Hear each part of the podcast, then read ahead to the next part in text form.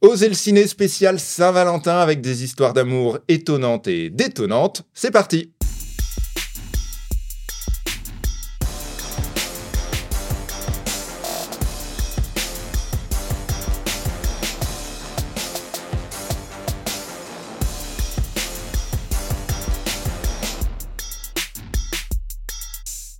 Osez le ciné, c'est votre podcast cinéma avec du cinéma qui ose et avec encore une fois une équipe mais de rêve. Perrine Kenson, hello. Hello. Comment ça va? Mais ça va bien, Nico, et toi? Bah, Ça fait très très plaisir de, très plaisir de te retrouver euh, dans ce podcast. Tu es à côté de Margot Barallon, hello. Salut tout le monde. Ça va? Bah, Très bien. Ouais. Ravi d'être là pour parler de très très belles histoires d'amour.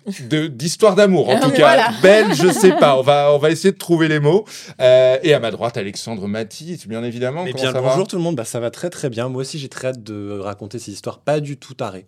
Alors, c'est des histoires, c'est des histoires un petit peu barrées qu'on a mhm. choisies. Donc, c'est évidemment le mois de février. C'est donc évidemment la Saint-Valentin. Que vous soyez en couple, que vous soyez amoureux ou non, vous n'allez pas y échapper. Et c'est un podcast donc qui s'appelle Oser le ciné. On s'est donc dit qu'on allait voilà, qu'on allait un peu challenger le concept même de l'amour.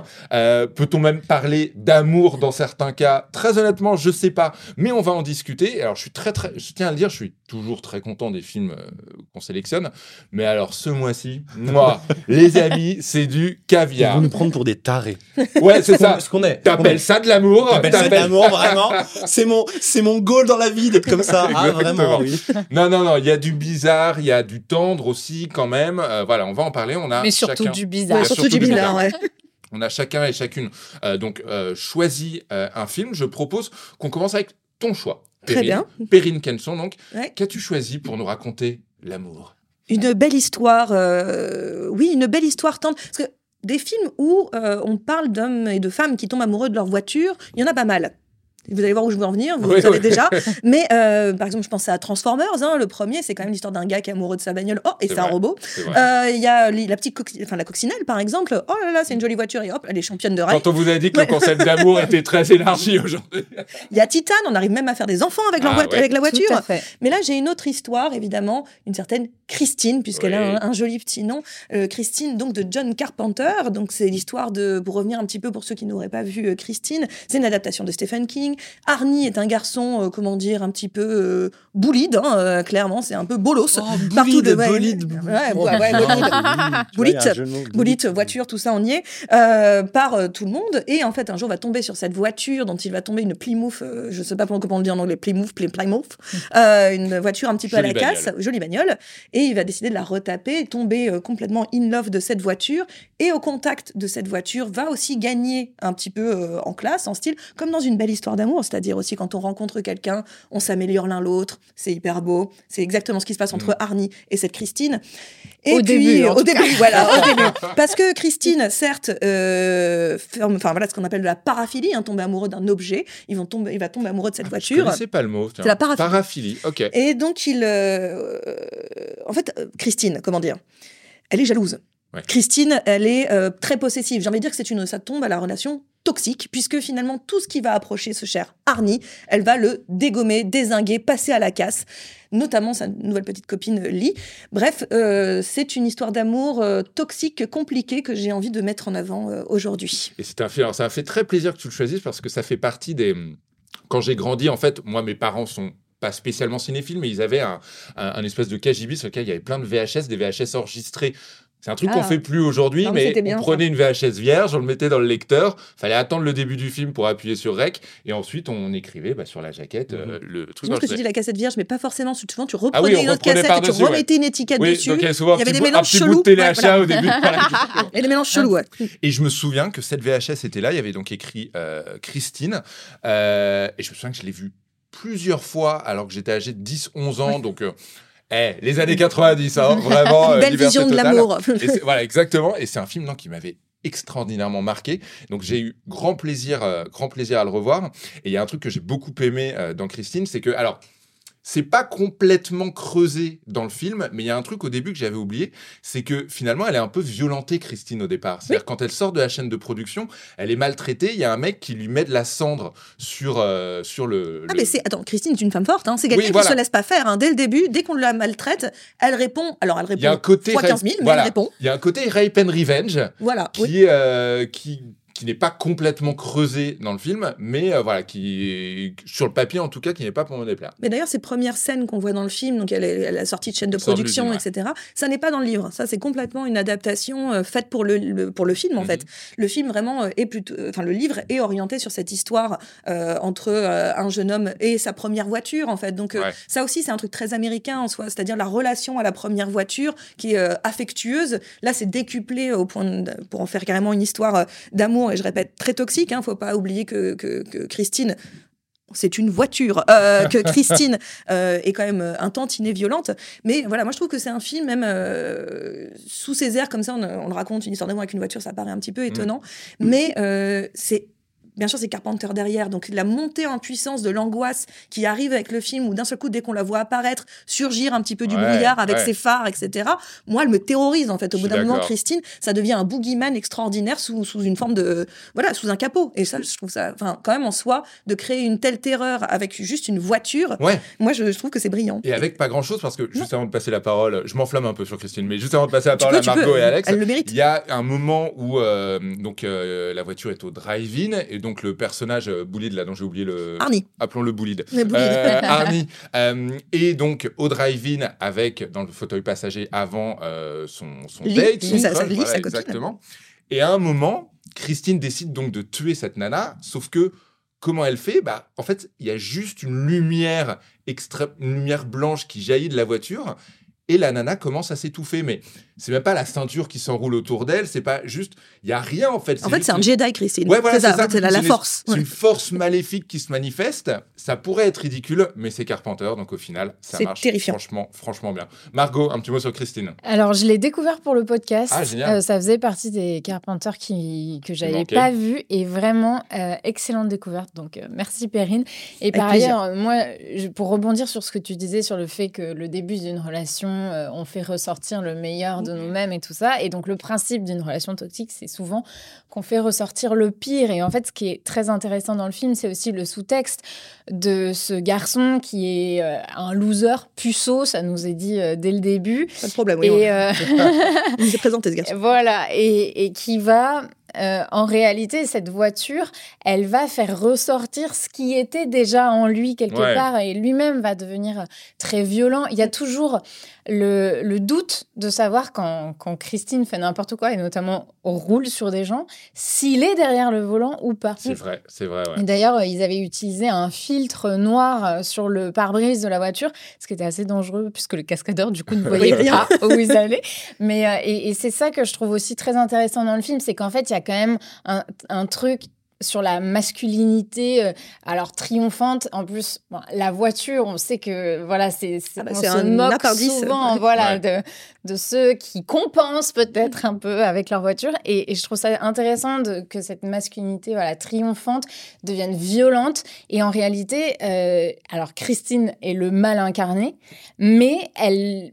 Le, le mal, il est aussi dans le personnage d'Arnie qui pour, pourtant a l'air euh, totalement inoffensif euh, Ouais. au début. Ouais, ouais, et qui a pas, qui a pas besoin de beaucoup pour se laisser entraîner dans, euh, voilà, de- Voilà. dans cette Pas du tout. obsession. Et est-ce que ça et- devient pas un peu un couple diabolique aussi? Enfin, C'est-à-dire, on peut se poser la question Mm. de qui entraîne l'un et l'autre. Mais bon, on comprend quand même dès le début, parce que c'est ce que, ce que euh, crée plus le livre, en fait, sur euh, la, la- le, le- le- comment dire, le doute sur qui entraînait plus l'un que Mm. l'autre. Là où le film, moins, puisque comme il commence avec cette histoire dans le- la chaîne de production, dès le départ, on nous montre une Christine qui Ouais. est déjà, euh, qui a quand même une, euh, un tempérament un tantinet violent. Donc, euh, même si, encore une fois, elle réagit à des, à, des, à, des, à des actions qui sont faites contre elle, mais elle a un tantinet déjà violent. Donc, le doute est moins permis dans le film que euh, dans le livre. Et encore une fois, pas de. euh, alors, je me souviens plus comment c'est dans le livre, mais chez Carpenter, pas d'explication, Non. pas de, pas de théorie, pas de. C'est ça qui est bien. C'est ça qui est génial. C'est ce qui est Elle bien. est le mal, Mm. c'est ainsi, et on l'accepte directement. Exactement d'ailleurs comme dans Halloween ou euh, voilà. Dans tous ces films, en fait, Ouais, c'est le principe ouais. même de Carpenter, n'a jamais expliqué pourquoi le mal est là. il est là, c'est un fait, et on peut se concentrer sur autre chose. Ce que tu disais, Margot, sur, euh, sur le côté masculinité et, euh, et, le, et le mal qui ressort, bizarrement, je, pensais pendant, en revoyant le film, je repensais pendant tout le long à Spider-Man, à un des, un des axes de Spider-Man les plus connus, c'est Venom. Mmh. Oui, oui, Venom, oui, oui. c'est pas une voiture, c'est donc un symbiote euh, extraterrestre.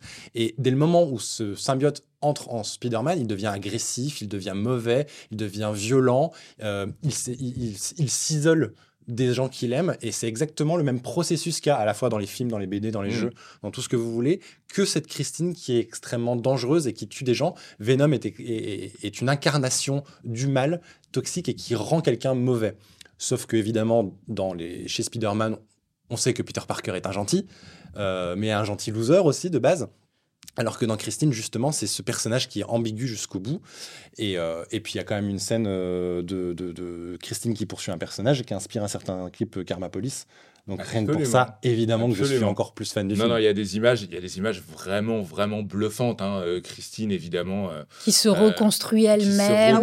Et c'est presque charnel en fait ce qui se passe à ce moment-là. On dirait vraiment qu'elle fait une petite euh, danse, un petit. Et puis c'est ce truc des voitures américaines qui ont l'air musclées, elles font du bodybuilding. Mm. les Américains, elles sont musclées. C'est pas les voitures européennes, c'est pas la coccinelle dont tu parlais ah tout à l'heure.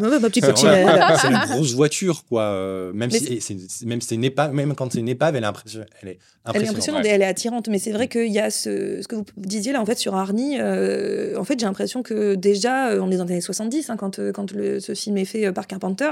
On a 83. 83. Fin, il est fait fin 70, début 80. Ma, ma faute, ma grande, très grande faute, j'étais partie sur les années 70. Mais on a l'impression d'une incarnation presque d'un de ce qu'on appelle maintenant les incels, en fait. C'est-à-dire le, le Arnie est un pré-incel, en fait, finalement, qui va se sentir galvanisé et euh, démonstratif parce qu'il a été aussi, euh, soi-disant, euh, voilà, je vais revenir sur Boulide, mais Boulide, et qui d'un seul coup a cette, cette, cette possibilité de pouvoir et va l'exercer de manière pas forcément positive. Donc il y a, j'ai l'impression que oui, presque Carpenter nous prévient d'une mm. typologie mm. masculine que, dont on parle beaucoup plus maintenant. Ouais. Et puis cette voiture, c'est aussi, en tout cas dans l'imaginaire collectif, c'est c'est la voiture du mec populaire, c'est la voiture du quarterback, c'est celle qui fait bien. Faut dire qu'elle est chouette, Christine. Voilà, faut dire qu'elle est chouette. Hein. C'est une classique Red and White 1958 Plymouth Fury, le nom complet. Voilà, merci. Moi, j'étais sur Plymouth. Elle est, elle, elle est, au samplon 95 ou euh... Elle consomme, en tout cas. C'est un bon diesel. Il met un peu de temps à démarrer dans le film. Voilà, Christine, en tout cas, euh, selon moi, selon moi, personnellement, pas le plus grand Carpenter, mais pas le plus grand Stephen King non plus, mais un ouais, petit mais la Combinaison des deux, voilà, exactement, exactement. Euh, et c'est évidemment dispo sur Filmo.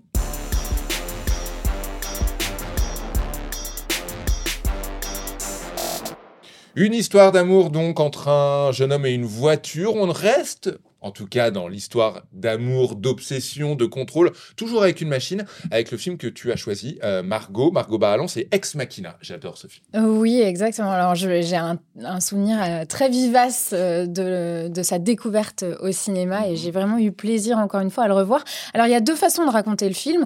On peut le raconter en disant que c'est l'histoire d'un programmeur surdoué qui est sélectionné via un, un tirage au sort pour rencontrer le big boss de sa boîte, qui est une sorte de génie qui vit euh, dans un endroit improbable. Euh, un hôtel qui a d'ailleurs servi euh, de décor aussi à la saison 4 de Succession. Ah, c'est là qu'habite le personnage joué par Alexander Skarsgård. donc c'est vraiment... Belle, demeure. Belle demeure. c'est un hôtel dans la vraie vie. J'ai regardé les prix, c'est assez inaccessible. Mais, mais sachez que ça existe. Pour les gens qui font du podcast, en tout cas, voilà. Peut-être que certains auditeurs seront tentés, Exactement. Euh, et, donc, il va euh, à la rencontre euh, de ce mec-là sans savoir du tout ce qui, ce, qui, ce qui va lui demander. Mhm.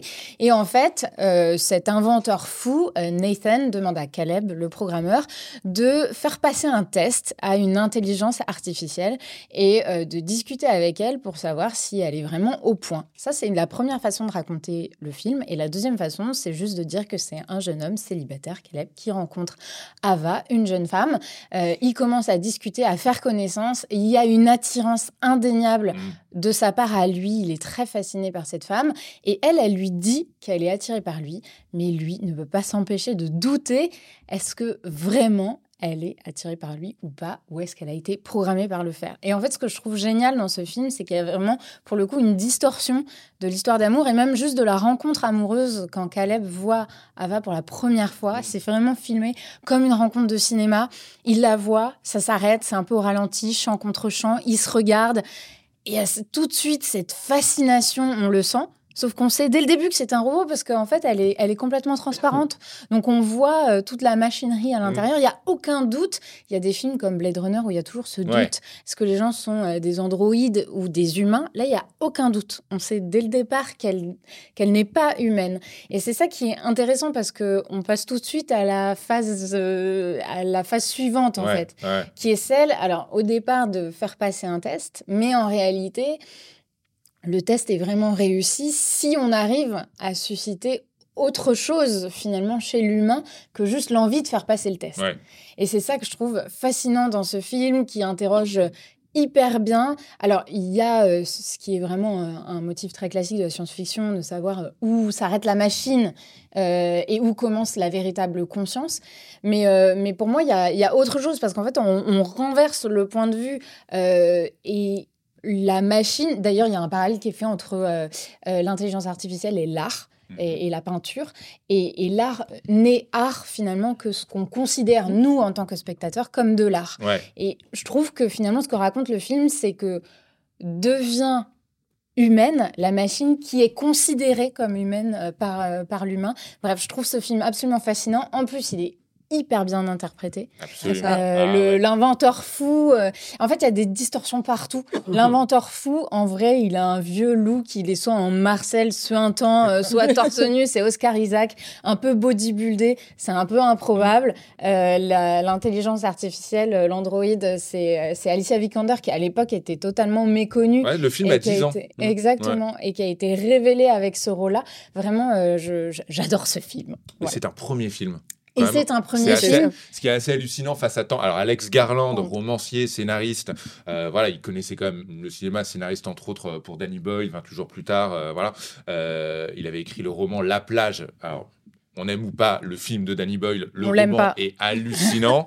Euh, le roman est assez fou. Mais voilà, il savait quand même ce qu'il faisait, mais ça reste un premier film d'une maîtrise assez hallucinante. Oui, et d'ailleurs, je trouve euh, que jusqu'ici, c'est son meilleur. J'attends de voir euh, celui qui sort cette année. Civil War. Oui. Je suis très, très impatient de voir Civil Pareil. Mais bon, j'ai beaucoup aimé Annihilation aussi. Euh. Ouais, mais Men, c'était moins bien. Euh, j'ai pas tellement compris Men, je t'avoue que.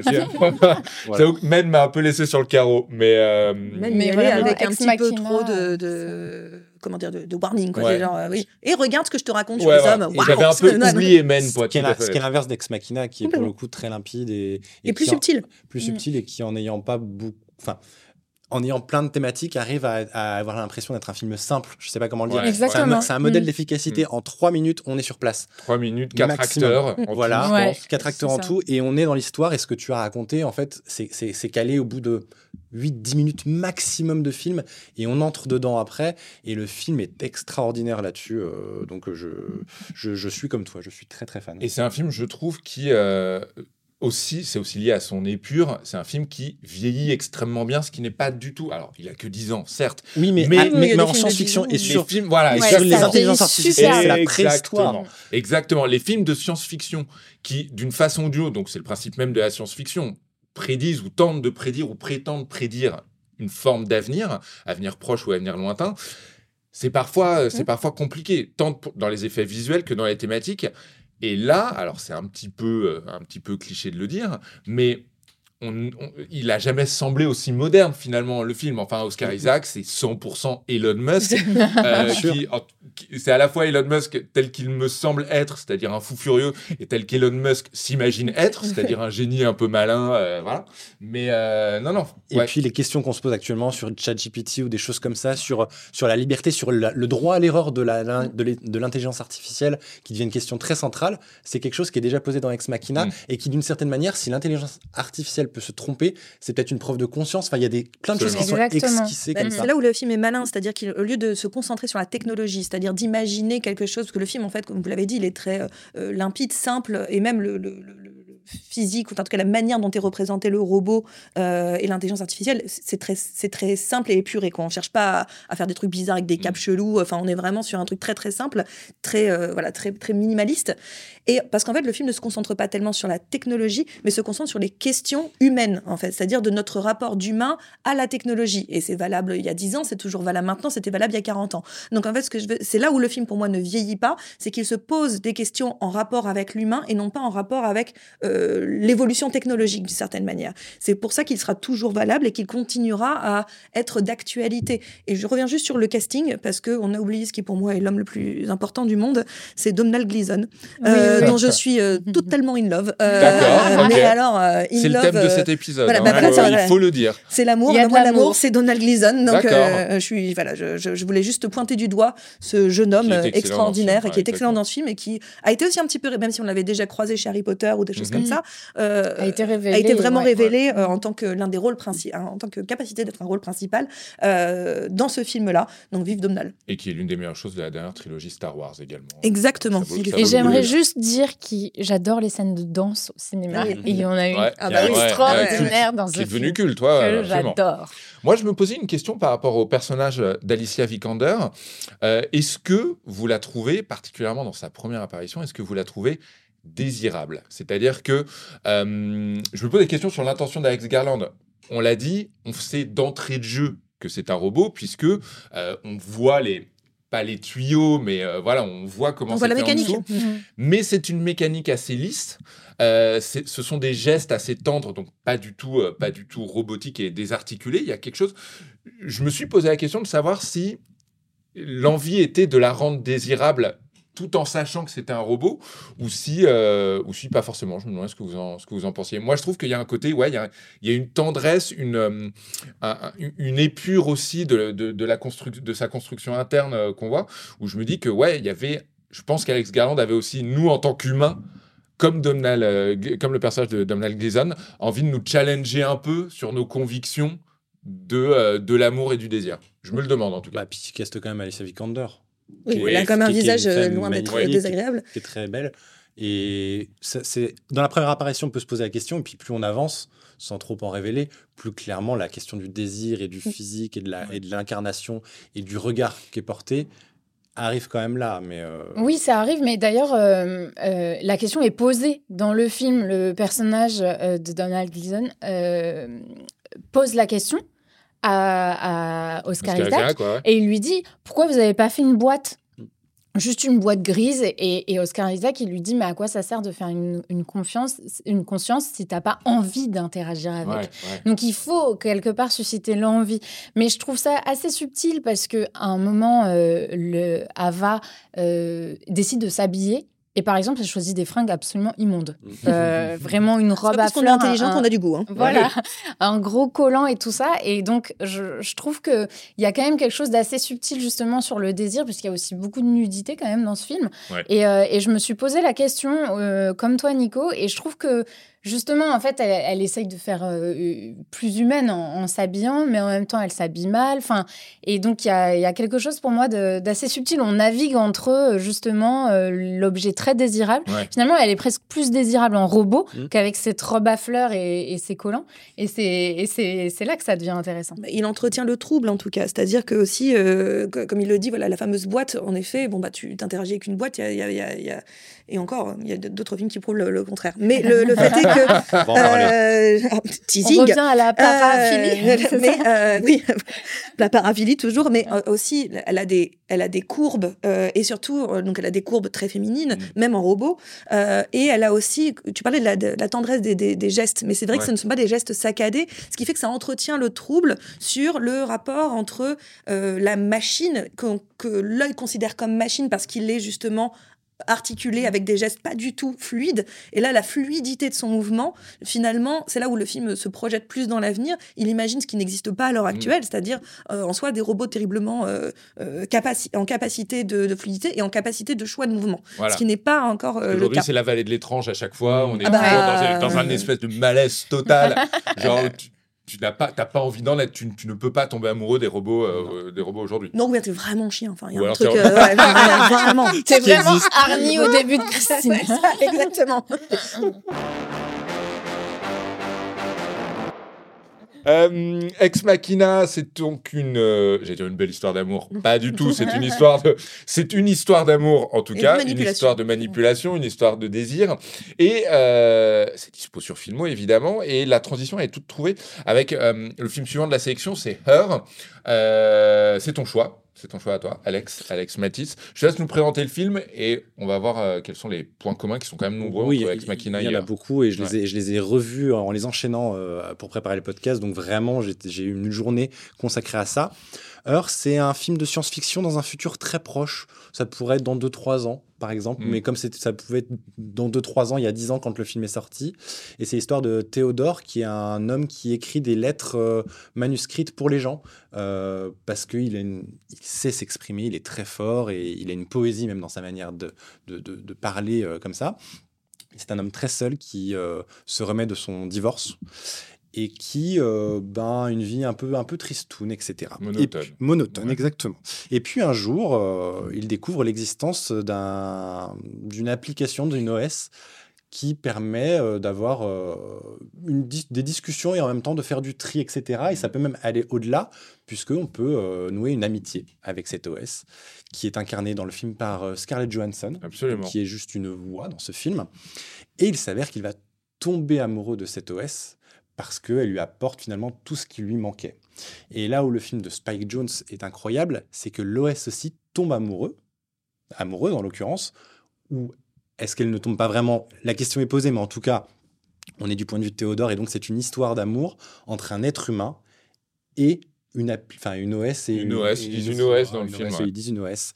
Et c'est incroyable parce que le film donc, est pareil a un peu plus de 10 ans maintenant, à une époque où effectivement les applications de rencontre existaient déjà et tout, mais c'était un peu moins central dans nos vies, alors que maintenant on a l'impression qu'il n'existe plus que ça.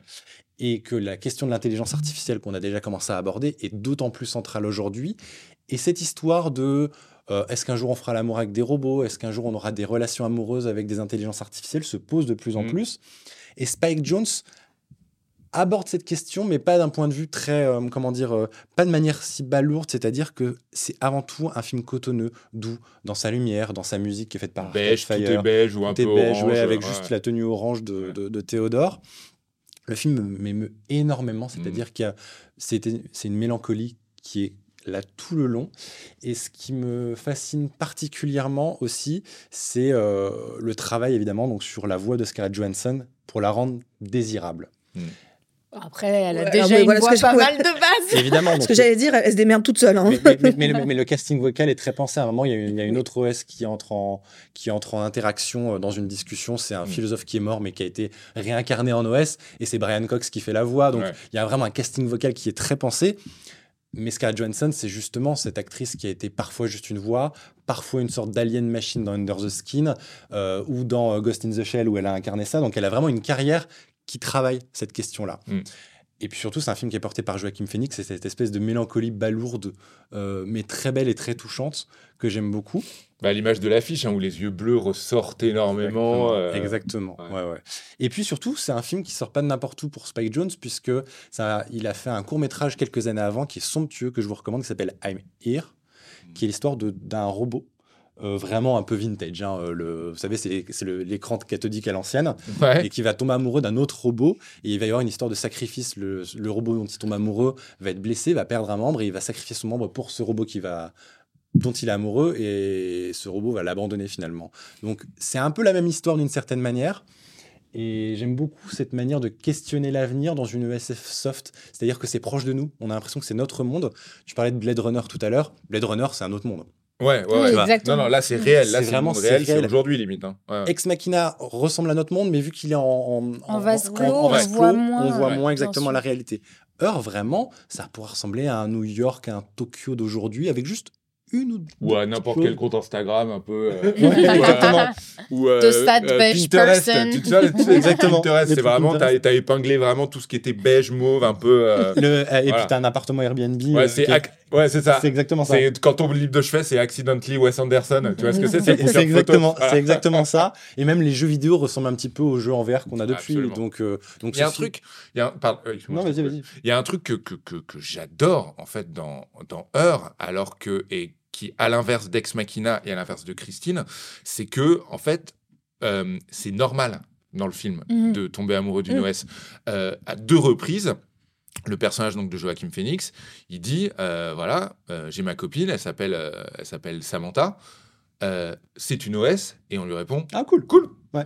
Genre, ce, ce n'est- ce n'est pas spécialement un sujet. Ça l'est quand même parce que, bon, bah voilà, on se pose la question. Non, mais il y a même des services pour incarner ces, ces OS. euh, donc en fait, finalement, c'est complètement euh, admis et accepté. Jugement. Il y a- et il y, a un amour de cet OS, Ouais. de ces OS, et même euh, ça épouse presque leur point de vue à des moments. C'est-à-dire qu'il y a vraiment des questions sur mais qui je suis, Euh, pourquoi je n'ai pas de corps, comment est-ce que je peux compenser ça, je me sens vidé, je me sens seul. Quand on est déconnecté, je me sens seul. Ça m'a fait penser à, aux questions existentielles de la cuillère dans Toy Story 4. Ces jouets qui commencent à se poser des questions existentielles de on est des jouets animés. Pourquoi on existe? Pourquoi est-ce qu'on a abandonné la fourchette. Fourchette, pardon. Fourchette. Fourchette, fourchette, Oui, fourchette. la, la, la- la fourchée cuillère, d'ailleurs. Ah, oui, oui, oui, oui, euh, Alfred, ouais. Appelons-le Le- Pierre Ninet. une spork. C'est Pierre Ninet, ouais. Oui, c'est vrai, c'est vrai, c'est vrai. Oui, mais c'est pas Pierre Ninet qui fait Samantha, et heureusement. Non, non, non. non. Mais, mais j'aime, j'aime bien cette idée que le- ce qui est un objet ou ce qui est une incarnation, euh, une entité d'intelligence artificielle, se pose des questions comme un humain. Et on en revient sur le côté faillible de l'intelligence artificielle, qui est quelque chose qui me touche, je crois, Ouais. beaucoup, qui les rend très humains et qui crée le trouble. Euh. Je, je reviens juste aussi, en lien aussi avec, euh, avec Ex Machina, mais dans les deux cas, je parlais de, de- de questionnement humain. Euh, C'est-à-dire qu'on nous renvoie, en fait, finalement, ce qui, nous, pour moi, nous interroge le plus dans ces deux films, c'est pas tellement, euh, une- encore une fois, le développement de la technologie, mais plus ce que l'humain en fait et sa relation, l'humain, sa relation à la technologie. Et ce qui est intéressant et qui est encore plus prégnant, je trouve, dans Her, c'est que ce qu'on comprend, c'est que bah, elle s'améliore quand ils se, enfin, ils se rencontrent, quand ils téléchargent l'OS et puis qu'ils commencent à discuter. En fait, l'OS grandit, apprend à son contact Mm. et donc va s'adapter à lui. Et ce qui est intéressant, c'est qu'il tombe amoureux finalement de quelque chose qui s'est complètement adapté à lui et qui n'est en fait n'est qu'une image complètement narcissique de sa Que personne. dit son ex-femme quand il la recroise. Exactement. Et en fait, ce que je trouve très intéressant, c'est qu'au contraire, ces films-là parlent presque de notre narcissisme en tant qu'être humain. À un moment donné, on nous renvoie la seule façon de tomber amoureux et éperdument amoureux, au point de faire des choses euh, extrêmes dans, dans Ex Machina, ou euh, voilà, de, de- comment dire, de, là, de, de tomber complètement en amour, comme diraient nos copains euh, canadiens, euh, québécois. Je vais pas me lancer dans l'accent, c'est vrai. Euh, en fait, le seul Oh, moyen de, si, de- On l'attend, là. ce serait un massacre, j'aurais tout un pays sur le dos. Oui. Euh, mais Le ce- bad buzz. mais ce qui est intéressant, c'est que donc ce qu'on nous dit, c'est que le seul moyen de tomber, euh, de tomber amoureux, c'est euh, de tomber amoureux de soi en fait, de tomber amoureux de quelqu'un qui nous correspond exactement à nos attentes. Et donc il y a un narcissisme de l'humain qui est développé dans ces films-là, et c'est là où je trouve les films même euh, très euh, violents finalement vis-à-vis de, la, de, de- de notre condition d'être humain, et nous renvoyer qu'on est juste des petits cons narcissiques euh, qui n'ont pas fini de tomber dans l'eau parce qu'on adore notre reflet en fait. Après, après c'est parce qu'il n'a il a pas forcément conscience tout de suite de ça, et ça correspond vachement à ce côté, les filtres des applis. Mais c'est pas, c'est pas, pas une histoire d'être conscient ou pas conscient, c'est que même Oui. inconsciemment, l'humain est particulièrement orienté vis-à-vis de sa petite personne. Et ça dit beaucoup de notre euh, époque. Le film a 10 ans, je crois qu'il date de 2013, Ouais, 2013, euh, ouais. Ex Machina. Et c'est vrai que c'est des films, c'est marrant, les deux euh, la même année. Mais euh, ce qui est intéressant, c'est que les deux nous renvoient à une époque où maintenant on, on va, peu importe que ce soit sur Netflix, les applis, tout marche avec les algorithmes. Les algorithmes, c'est quoi? Ça se construit Filmo. en fonction. ça se On conseille tout à la main. et voilà, ça c'est pas mal. On construit notre, notre, euh, notre entourage par rapport à nos propres goûts. Donc finalement, la curiosité, euh, la contradiction, etc. n'existe plus. Et ces films-là sont déjà en train de nous pointer du doigt qu'en fait, on ne vit qu'en vase clos et on ne, on, ne, on ne désire que vivre en vase clos. Et ça, je trouve qu'il y a quelque chose d'assez euh, même euh, violent et euh, qu'on aurait dû écouter peut-être un petit peu plus tôt aussi. Ouais. Ce qui est- et en même temps, ça, c'est- alors je suis tout à fait d'accord avec ce que tu dis. Et en même temps, jamais Spike Jones n'en fait la grande morale de son Non, non, film. mais c'est là où c'est malin. C'est c'est là que c'est très malin, c'est que ce que tu viens de dire, c'est une réalité, sauf que ce que nous montre Spike Jones, c'est l'homme le plus heureux du monde alors qu'il ne l'a pas été depuis des années. Donc c'est vrai que quelque part, on ne sait pas forcément où, se situer. Est-ce qu'il faut regretter euh, cet état de fait que tu viens d'exposer? Ou est-ce que bah, il faut juste être heureux pour et, lui? et en Enfin, même temps, voilà. quand elle lui explique qu'elle est attirée par d'autres personnes, euh, c'est le drame de sa vie. C'est-à-dire qu'en fait, d'un seul coup, son, sa jalousie, son égocentrisme, son égoïsme en prend un coup. Ça, ça, ça, ça- ça- comment dire ça euh, Oui, son petit ego, euh, là masculin en l'occurrence, parce que c'est un personnage masculin, mais son petit ego prend super cher en fait. C'est-à-dire que d'un seul coup, je ne suis plus unique, je ne suis plus le centre. Et ça. Enfin, encore une fois, je trouve que le film n'arrête pas de nous renvoyer Ouais. cette image-là dans la tête que, euh, que on n'est qu'une sale bande de petits cons égoïstes narcissiques, quoi. Et j'adore cette idée-là. Parce que c'est vrai. Moi, je trouve ça hyper triste comme film, et mm. donc j'aime bien évidemment. Mais on parlait tout à l'heure de la science-fiction qui a tendance à mal vieillir, et ce que j'adore dans ce, dans ce film-là, euh, c'est qu'ils ont eu une idée, et c'est rare en fait dans les films de science-fiction, une idée euh, où tu te dis, ouais, ils ont osé quelque chose que j'ai pas encore vu. Et en l'occurrence, c'est la scène de sexe de, ce film que personnellement j'adore et, euh, et, donc qui est forcément une scène entièrement auditive parce que le, ça n'est qu'une voix et, euh, et, en fait moi ça m'a fait penser à dans un genre très très différent et en plus c'est un film que j'aime pas beaucoup mais la suite de Blade Runner Blade Runner 2049 je trouve que le seul truc à peu près réussi de ce film c'est la scène d'amour euh, enfin qui est plus une scène de tendresse d'ailleurs où il enlace un hologramme et ça fait partie de, ces moments où la science-fiction, justement sur, euh, sur le, euh, l'amour, la tendresse vraiment charnelle, sensuelle, euh, et cinématographiquement, ils ont réussi à inventer des choses qui, je trouve, se démodent pas. sont hyper excitantes. Enfin, je trouve ça hyper excitant et c'est du coup hyper intéressant. Et Her est par ailleurs, euh, pour moi, la grande période de Joaquin Phoenix qui a tendance à beaucoup m'agacer aujourd'hui. Je suis complètement d'accord. Je suis vraiment désolée. Mais euh, l'époque euh, de, de Her, de James Gray, c'était bien. Et c'est malheureusement, en tout cas à l'heure actuelle, le dernier long métrage de Spike Jones. Ouais, il y avait voilà, une il a bossé sur d'autres trucs. Il y avait une l'an dernier qui ferait peut-être un film justement avec Joaquin Phoenix. Il n'y a pas de news depuis. Non. Et qu'est-ce qu'il fout, quoi? Ouais, c'était mine de rien, c'était il y a 11 ans déjà. Ouais, et j'ai vu, vu, des pubs et des clips. Il fait des pubs, des clips. Il a réalisé le truc des Beastie Boys, la Beastie Boys Story pour Apple. Bon, euh, pas forcément digne de son talent, c'est ses potes, mais voilà. Il devient presque vieux maintenant. Tu vois ce que je veux dire? C'est que ça fait. Je pense que tu es comme moi, tu as découvert Spike Jones avec ses DVD, euh, tu sais, de Gondry, de machin, avec tous les clips, voilà. et donc j'étais fasciné par les clips de Spike Jones, moi plus jeune. Puis il faisait partie de la bande de Jackass, je trouvais ça mortel euh, aux premières heures. Ouais, non, c'était cool. Bon bah Spike Jones, voilà, sache que tu nous manques. Reviens. En tout cas, reviens. si tu nous écoutes. Euh, heure, en tout cas, comme Ex Machina, c'est évidemment dispo sur Filmo. Dernier film de cette sélection pour célébrer entre autres l'amour, l'amour sous toutes ses formes. Euh, un film que, alors, un film que j'aime beaucoup. Pas forcément. C'est pas que j'aime beaucoup faire découvrir. Que j'aime beaucoup faire découvrir. C'est un film qui s'appelle Wetlands, qui est sorti en, 2013. Tiens, encore une fois, 2013, euh, comme euh, comme euh, Heure. Il s'en est passé des choses en 2013. Et presque comme Ex Machina, grosse année. c'est un film allemand réalisé par. Oh là, je me lance dans un truc. David W N E N D T. Il a il a une voyelle. Euh, bon, David Vent, euh, c'est l'adaptation d'un roman du même nom, sorti en 2008, euh, signé Charlotte Roche. C'est l'histoire, c'est l'histoire d'une d'une adolescente donc de 18 ans qui s'appelle Hélène et qui considère que l'hygiène corporelle est très surestimée. Optionnel, oui, optionnel, ouais. Voilà, exactement. et qui décide, en fait, qui met son, voilà, qui met son corps vraiment, vraiment à rude épreuve. Euh, je sais pas où elle est dans la description. Euh, elle, tombe amoureuse d'un infirmier à un moment. Oui, voilà. elle tombe amoureuse Elle doit aller à l'hôpital parce qu'elle se coupe. Parce que fissure anale. Il faut dire les mots à un moment ah, faut le dire. Allez, fissure anale. Elle va à l'hôpital, elle tombe amoureuse d'un infirmier. Euh, c'est et en fait, finalement, cette rencontre avec l'infirmier, mais également avec une autre nana, au moins aussi paumée qu'elle, euh, amène. Alors, c'est pour ça que je ne sais pas forcément si c'est de l'amour, mais amène à une reconsidération un petit peu, un petit peu de sa vie, un petit peu de ses priorités. Il y a une espèce de twist à la fin qu'on va pas forcément révéler, mais qui explique en grande partie pourquoi, bah, pourquoi elle est attirée par le crâne, par le dégueulasse, par le, le ouais, le bizarre, tout ce qui colle, tout ce qui, euh, voilà. C'est un film assez repoussant non, totalement repoussant. très repoussant. Et en même temps, d'où se dégage une forme, euh, je trouve quand même une, forme de, tendresse. C'est-à-dire que c'est un film qui nous montre des trucs, mais immondes, avec une petite musique pop et une, photo assez, euh, ouais, assez moderne, en tout cas, en tout cas assez colorée. Euh, je regrette pas.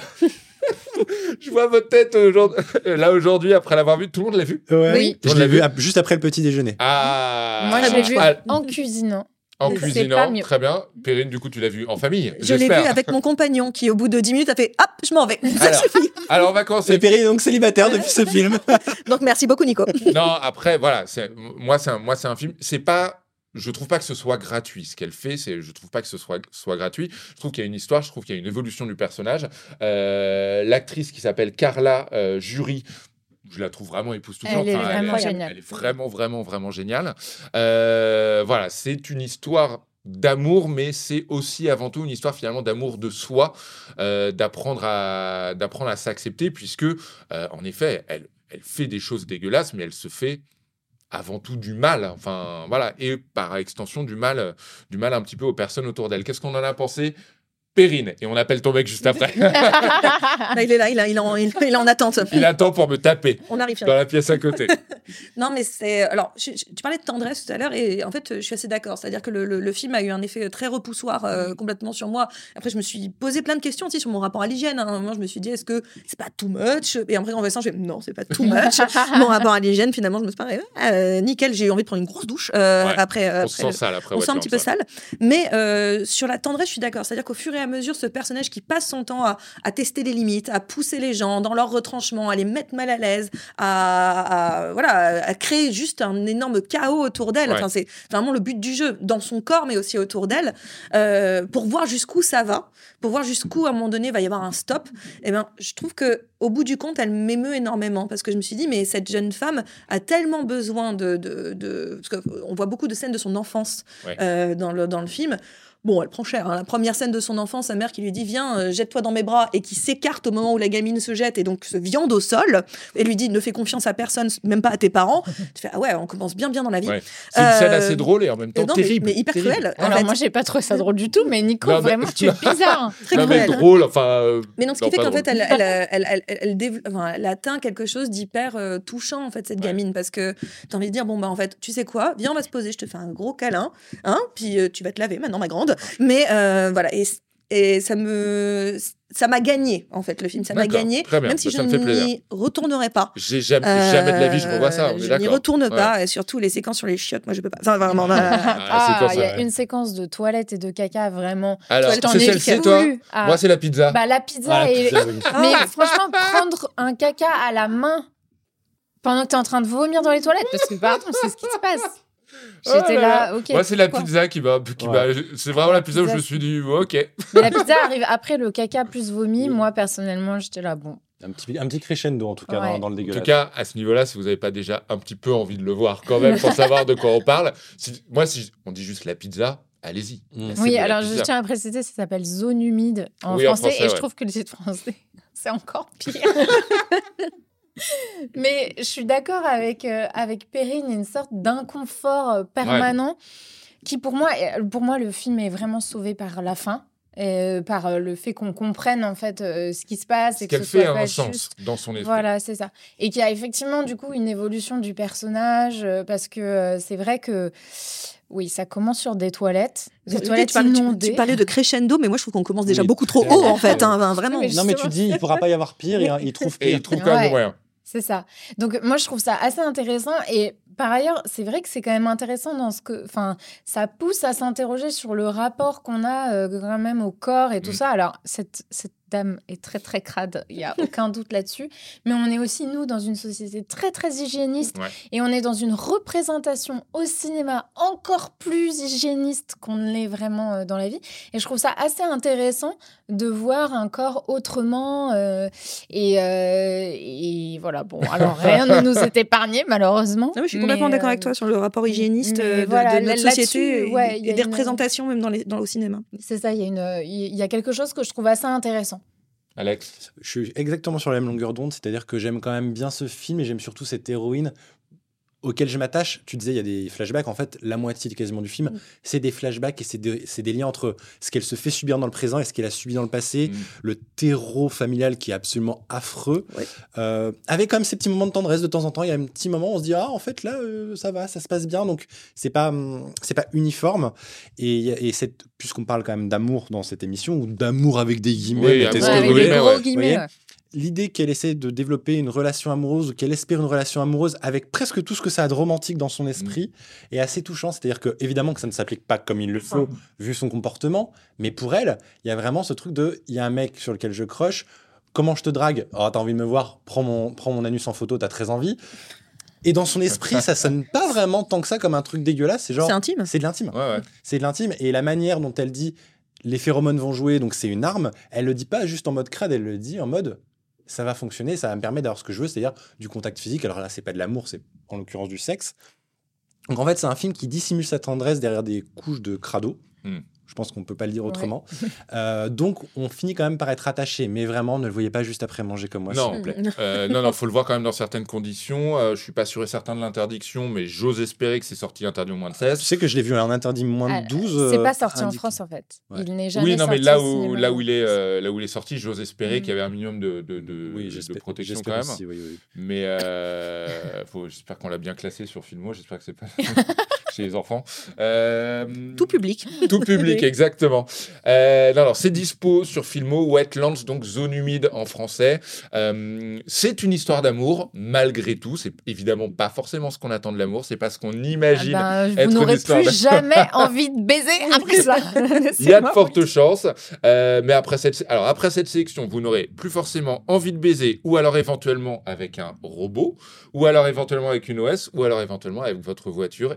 Excusez-moi, est-ce que c'est pas le me- la meilleure sélection Saint-Valentin? Bonne Saint-Valentin à tout le Euh, monde. hein.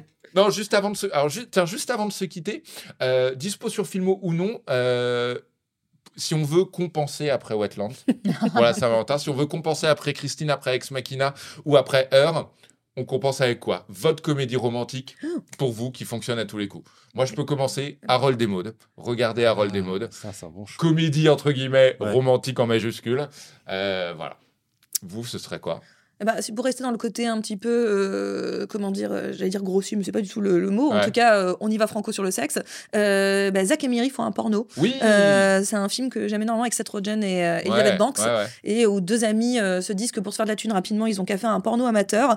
Sauf qu'en fait, ce n'est pas que leur sexe qu'ils vont découvrir, c'est l'amour. Très bien. Oh, c'est tellement bien C'est résumé. bien, c'est bien, c'est bien. Beau pitch.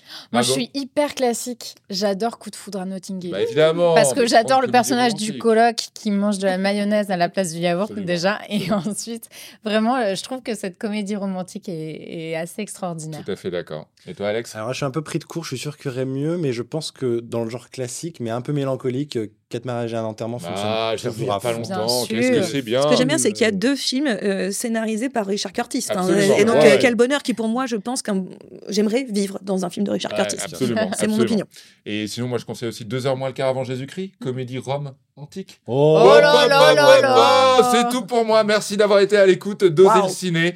N'hésitez pas à vous abonner, à vous abonner à Oser le ciné, à vous abonner également à Filmo. Tous les films de cette sélection euh, sont dispo sur Filmo. Merci Perrine, merci Margot, merci Alex. On se revoit très vite les amis, avec grand plaisir. D'ici là, prenez soin de vous. Gros bisous. Bye bye